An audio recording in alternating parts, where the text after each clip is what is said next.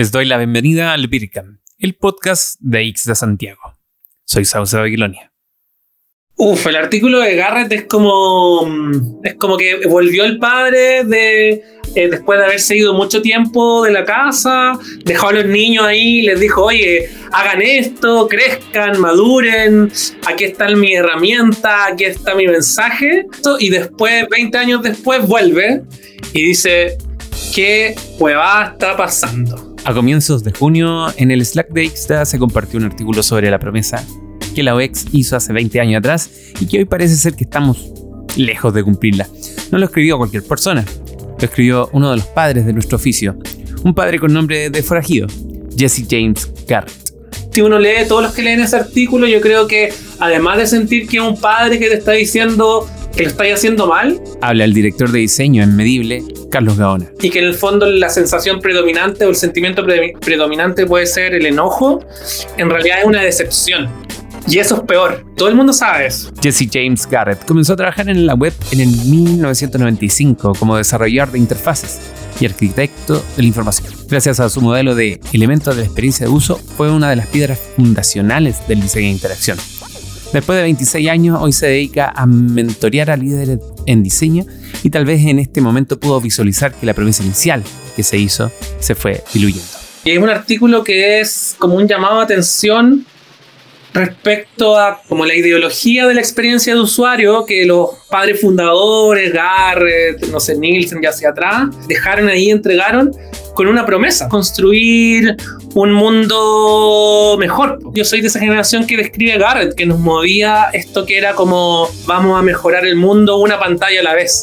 Y, Garrett dice, esto no está pasando. Si pudiéramos resumir la promesa de la cual Garrett habla en su artículo, es que la práctica del diseño centrado en las personas debería haber transformado a las empresas en empresas centradas a las personas.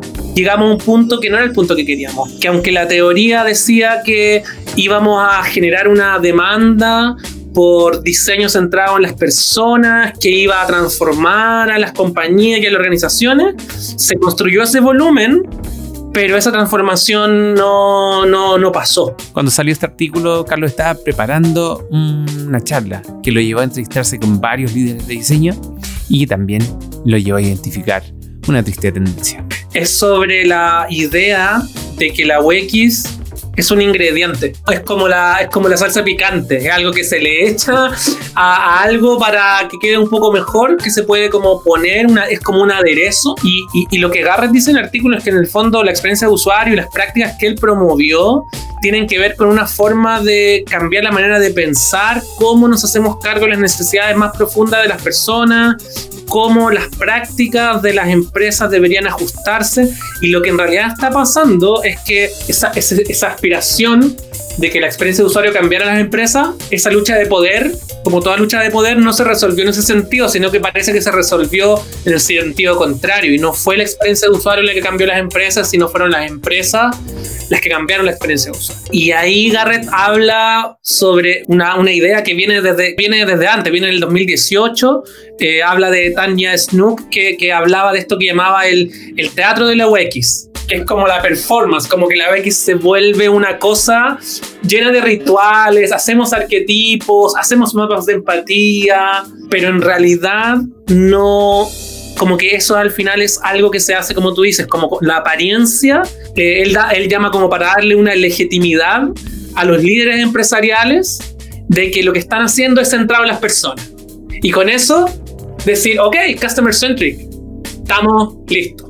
Eh, es como, eh, eh, es cuando una ideología o una creencia se vacía y lo que te queda son las mecánicas, pero no la reflexión. Las personas tenemos la capacidad de adoptar rituales de una forma con el tiempo que los podemos adoptar sin pensarlo y, ritualizar o mecanizar esa situación. La experiencia de usuario yo siento y, creo que Garrett apunta ahí hace unos años que está empezando, está empezando a avanzar eso. Como que nos persinamos, eh, pero en realidad no estamos haciendo el ejercicio eh, eh, eh, eh, mental, crítico, reflexivo que está detrás de, eso, de esas prácticas o de, esos, o de esos rituales. Esto puede sonar algo contraproducente, pero nunca antes el área, la industria del diseño estaba donde estaba. Ya no somos parte de consultoras pequeñas que le entregan servicios a las empresas. Hoy son las mismas empresas las que han abierto sus áreas de diseño dentro de sí mismas y le han dado un puesto en la mesa para discutir el futuro de sus productos o servicios. Después de un proceso largo nos encontramos no siendo los parias dentro de las organizaciones, sino que miembros de grandes equipos de diseño. ¿Será que haber escalado nos quitó el espacio para la reflexión y la exploración? Yo no lo tengo todavía tan mapeado, he estado en esa reflexión últimamente y creo que, pero creo que sucede a tres niveles, como uno individual, quizá otro que tiene que ver más con la mentalidad de equipo o, o, de grupo, y hay otro más arriba que es ya simplemente el capitalismo. Eh, la primera que tiene que ver como con el espacio, o sea, con la parte como más individual, efectivamente, la importancia que se le dio a la experiencia de usuario en un momento luego de, ser como un movimiento de resistencia. No, no olvidemos que la experiencia de usuario, antes de ser algo donde en toda célula y, equipo hay un diseño de experiencia de usuario como hoy, antes era una cosa muy rara, de decir, oye, estamos dando una lucha para que las compañías se centren en las personas para que la calidad de la vida sea mejor, para que no tengamos que sufrir las weas que sufrimos cuando interactuamos con productos y servicios digitales que van a ser cada vez más importantes. Había como una sensación de que estábamos en una especie de cruzada para hacer el mundo, como volviendo atrás, hacer el mundo mejor, un mejor lugar y no éramos escuchados. Y finalmente cuando pasó, puta, te subís, ¿no? ¿Qué vaya a hacer? Ahí eh, que te vaya a quedar al margen de esas decisiones. Pues como tú decís, pues reclamáis un espacio en la mesa y ese espacio en la mesa tú no querís perderlo. También igual viene desde los márgenes y no es el dominante. Pues, o sea, en el fondo nos invitaron a la mesa para mejorar productos y servicios, pero no necesariamente necesariamente para tomar decisiones. Y ahí yo creo que empezamos a ceder. Eh, ya, ok, no hay tiempo para hacer research, pero ya, pero por último, ya, pero por último estoy acá y puedo hacer que este formulario, weón, no tenga 30 pasos, ¿cachai? Que tenga 3. Ahora, no sé si son los 3 que tienen que ser, porque no me dieron tiempo para hacer pruebas ni investigación, pero, pero ya, vamos. Yo creo que a nivel de equipos, con la llegada de la, de la ideología de la transformación, ocurre como una importación de modelos sobre cómo trabajar, de cómo construir supuestamente mejores productos y servicios, donde esos nuevos equipos, nuevas, formas de trabajar, en las que el Customer Centricity era una parte de eso, eh, empieza a subordinar todo a una interpretación muy equivocada de lo que es agilidad o agilismo, y es que hay agilismo es velocidad. Y ahí fue el segundo momento en que todo se empezó a ir a la mierda lo que, lo que pasó, y, y, y, lo, dice, lo dice Garrett, ¿ah? Garrett habla de, de, que finalmente como que UX dejó de ser como un enfoque holístico y pasó a ser como lo que llama como una línea de ensamblaje que los procesos ágiles necesitan. Ahí yo creo que fue degradándose el rol del, el rol del diseño, como dice, como dice Garrett, a producir cosas que alguien necesita para poder entregar cosas rápido versus algo que, entiende que el diseño es como un, es, un, es un mecanismo de cambio. Entonces, si es que el diseño como práctica es un mecanismo para producir cambio y no es muy cómodo para una línea de producción. Eh, yo he hablado con líderes de diseño que en el fondo me han dicho en mi organización el diseño se hace porque me permite cumplir con un, les permite cumplir con un check, pero eh, es como una cosa que se entiende que hace los proyectos más caros y más lentos. Em, más que estar pensándose que algo que aporta valor o que, o, que puede ser fuente de, de generación de cambio existe una capa entre medio de estos fenómenos que hay que incluir, que es la falta de definición y conocimiento de lo que es la UX, de su metodología, los artefactos y los procesos, por lo que muchas veces es confundido con solo diseño visual, que el desarrollador debe tener antes de empezar su trabajo, durante el mismo sprint, sin reservar incluso espacio para dicha producción, ser parte de la línea de producción sin tener una estación clara y delimitada para esto cómo el diseño ha ido perdiendo su, su naturaleza exploratoria y eso y ser entendido como una práctica exploratoria como parte de sus valores fundamentales. Y ahí eso se, se va perdiendo en una línea de producción. Hay una, una, una, académica que se llama Lucy Zuckman de la Universidad de Lancaster que dice respecto a cómo el diseño la, o la, la profesionalización del diseño, profesionalización del diseño, disculpa, para acomodarse a ser útil para el management, para, la cultura empresarial, se ha ido alejando de, su, origen como un conocimiento intuitivo para ser llevado al espacio de lo eh, racionalmente demostrable. Hay como cierta ideología detrás de eso, de algo que se aprende haciendo, a se refiere, eh, a una doctrina de pensamiento analítica ruda, dura, que igual incluso si tú le das un doble clic a eso, es como hasta patriarcal, es como que el conocimiento intuitivo, lo que hacía del diseño quizás hasta algo eh, asociado como a las artes, a, lo femenino. No, pues que eso tiene menos valor que esto es lo que hacemos los managers, que somos hombres de cosas rudas y analíticas, ¿no? Y se, transforma en procesos sobre el pensar críticamente, eh, eficiencia sobre reflexión.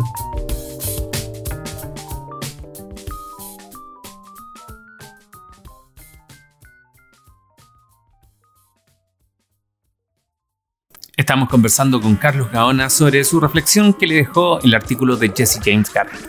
Este episodio se estrenará el 29 de junio, entonces si lo estás escuchando en este momento, en el día en que se estrenó, pues te tengo que contar que el miércoles 30 de junio a las 7 de la tarde hora chilena no dejes de conectarte a una nueva versión de Soy Junior Ayura, nuestro live en Instagram. Tendremos de invitada a Rocío Salvatierra, nos contará todo lo que debes saber para convertirte en un profesional del diseño de servicio. Si nos estás escuchando desde el futuro, bueno, no importa. No te olvides de buscar la grabación del live en nuestro Instagram. Esto es arroba Santiago. Así de simple.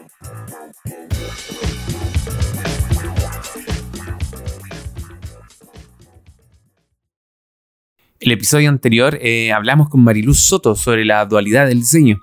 De servicio por su parte, pero creo que eh, su definición aplica también para el diseño de interacción esta dualidad de estructura y experiencia y que lo segundo está basado en los sentimientos, en el placer y en el disfrute de un servicio o producto. Eso también lo podemos unir con lo que dice Garrett, que la UX está basada en la compasión, el respeto y la humildad por las personas para las cuales estamos diseñando y que es imposible escalar la empatía, la entrevista y el hallazgo para beneficiar la eficiencia de la producción. E, esa, esa última línea que es como al final lo que está detrás de esto, el capitalismo, que te lleva a tomar decisiones basadas en promedio, en maximizar el apil o el atractivo de un producto a la máxima cantidad de personas, y ahí está el conflicto, la tensión incompatible con el entendimiento del diseño como una práctica social, que tiene que ver, como tú decís, con la empatía profunda por las personas que van a utilizar ese producto o servicio. Entonces, ahí yo creo que el diseño cuando empieza a hacer esas preguntas, como que es percibido por el management como una amenaza a la racionalidad. Es como, oye, ¿para qué me habláis de estas cosas que tienen grises? Que una pregunta se puede responder con varias respuestas. No, yo quiero una. Una que pueda meter en mi Excel para reportar esta huevada. Y en ese sentido, eso empieza a chuparle el alma al diseño como un, como un método reflexivo, de, como una forma de pensar, como una práctica está llamada a cambiar el mundo por una pantalla, una, una pantalla a la vez. Y al parecer esta demanda de eficiencia y productividad deja espacio para hacer una pregunta que no es tan fácil de responder, no por la respuesta en sí, sino por las ramificaciones que tiene el responderla.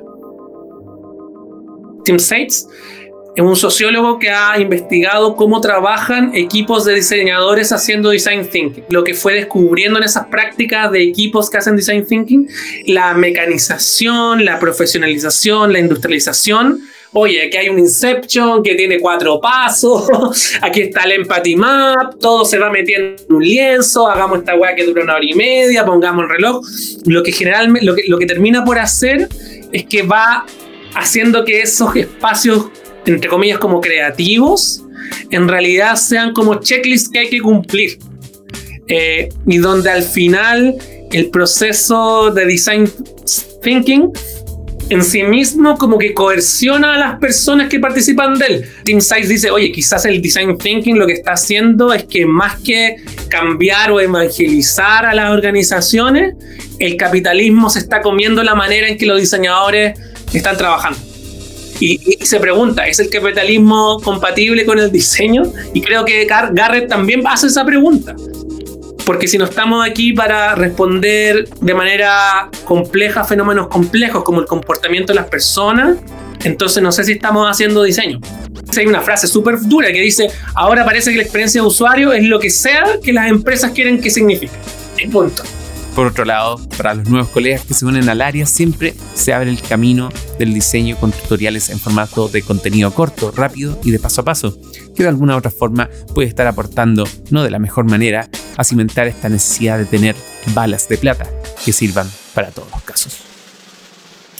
Es que estáis dando en el clave una cosa re importante, esta ideología de la agilidad que es mal entendida como la ideología de la velocidad y esta obsesión por los how to ¿Cómo hago esto? Está impregnando el diseño y una idea de que, de que el diseño tiene formas de hacer las cosas eh, intrínsecamente correctas y lo que yo necesito saber es cómo necesito una, una receta sobre cómo hacer esto. Tener recetas para no fracasar. Entonces estamos buscando todo el rato una, una lista de cosas que hacer para no cagarla. No entendiendo volviendo atrás, el diseño por, por, naturaleza lo que busca es, es una herramienta exploratoria y explorar significa cagarla eventualmente. Si no la cagas, no aprendes. Si no, aprendes, no hay progreso. Y esto lo he visto en muchas compañías que avanzan, pero no progresan producen, pero no llegan a ningún lugar interesante. Eh, alguna vez creo que te lo comenté. A mí me llama la atención como todas las aplicaciones de banco son todas iguales. Y yo creo que son todas iguales porque la velocidad y la ideología del agilismo requiere eh, poco riesgo, requiere trabajar rápido, requiere las comillas buenas prácticas. por lo tanto, todos están haciendo lo mismo. Muy pocos hacen exploración, muy pocos arriesgan a cagarla. Todos tienen miedo a fracasar. Yo no digo con esto que la heurística no sirva para nada. Yo lo que estoy diciendo es que es una herramienta dentro de un proceso de pensamiento crítico. Mover y transformar una cultura ya tan arriesgada o simplemente enmendar la malinterpretación de lo que la agilidad realmente es, es una tarea, por decirlo poco, titánica. ¿Qué podemos hacer los profesionales del diseño y sus equipos para influenciar este cambio y construir un espacio de confianza que permita la experimentación? Esto es lo que nos recomienda Carlos Gaona. Todavía estoy como procesando y trabajando en esto, en cómo, vamos hacia adelante, pero, pero hay algunas cosas que yo creo que puedo decir de lo que he entendido en estas conversaciones con, decenas de diseñadores respecto a esto. Eh, uno es buscar maneras de hacer entender en nuestros contextos, en nuestro equipo, que no es rol del diseño hacer que las cosas salgan rápido. Esa expectativa de que agilidad, velocidad y por lo tanto estamos atrasando el resto todo el rato, de verdad que no es mi problema. Yo no estoy aquí para hacer que las cosas salgan más rápido. Y yo creo que tenemos que aceptar que el diseño nunca ha hecho que nada salga más rápido. Y que está bien y que está bien, ¿cachai? El diseño está, si lo quieres conectar con qué, qué valor le genera a la agilidad, es eh, eh, le entrega herramientas a, la, a, los equipos ágiles para adaptarse. Adaptarse a los cambios, adaptarse a los usuarios, adaptarse a, adaptarse. La agilidad acerca de adaptarse y una forma de adaptarse es utilizar el diseño como herramienta para adaptarse. Y adaptarse no es lo mismo que ser rápido y esa es la primera hueá que hay que, que, que, que hay que plantear. Dicho de una forma más simple, las cosas tienen su tiempo. Y esto que es tan obvio parece pasar por la cabeza de gran parte del management que trabaja con equipos de diseño. Lo, lo, segundo, gestionemos el error, gestionemos el fracaso.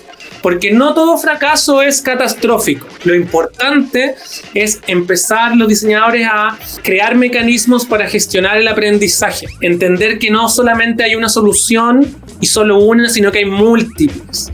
Los productos no son son una pregunta. Cuando uno diseña algo, un producto, una app, un sitio web, lo que sea, es una pregunta que cuando salga al público va a ser respondida por sus usuarios. Por lo tanto, es un diálogo. Y si es un diálogo, tú tenéis que tener, siempre es una hipótesis y aceptar eso. Y por lo tanto, como una hipótesis, tenéis que definir de alguna forma mecanismos para que tu proceso de diseño recoja el aprendizaje, accione ese aprendizaje, comparta ese aprendizaje y rentabilice el aprendizaje de forma de que cada vez que algo falle, por resultado de esta experimentación, la organización se dé cuenta que ese fallo valió la pena, porque generó conocimiento. O sea, si yo pruebo algo sistemáticamente y aprendo algo yo en mi equipo, esa, ese conocimiento lo tengo yo y no lo tiene mi competidor. Entonces, si yo quiero diferenciarme, debería estar experimentando, pues, bueno, no debería estar copiando, mirando lo que hace la telco al frente, el retail al frente. Entonces, como que empezar a definir también el éxito de una forma distinta. El éxito no significa siempre pegar a la primera, sino que significa gestionar el aprendizaje, gestionar el error, adquirir conocimiento, em, generar tus propias buenas prácticas, resultados de esa experimentación. Em, y lo último que creo que, que, he entendido respecto a esto, cómo cambiar esto, es que para hacer todas esas cosas que estoy hablando, y creo que tú lo, lo dijiste, los diseñadores de experiencia de usuario y sus equipos, y en particular los líderes de equipo de experiencia de usuario, tienen que ser capaces de generar confianza en su organización. Toda cosa tiene su tiempo, y después de más de 20 años desde que Garrett introdujera el modelo de los elementos de la experiencia de uso, seguimos sin tener hacks ni recetas para el éxito. Y, que es lo peor, parece que aún no podemos cumplir la promesa que se hiciera hace tanto tiempo atrás. ¿Cómo seguimos de ahora en adelante? ¿Sigue siendo esta la promesa de la UX actual? ¿La de nosotros? ¿La de los diseñadores de interacción de Latinoamérica? Ah, bueno, si tienes comentarios, preguntas u otros que quisieras seguir conversando, encontrémonos en islasantiago.cl slash slack para conversar de este y otros temas más. Tenemos un canal dedicado solo a lo que hablamos en el podcast. Las canciones que escuchan en este podcast son de Revolution Boy. Nos hablamos en Slack de Isla Santiago o en islasantiago.cl. A mí me encuentras en Instagram y en Twitter como Sauce Babilonia, todo junto. Y esto fue Birkam el Podcast, una producción perenne, orgullosa de ser parte de Isla Santiago. Hasta la próxima.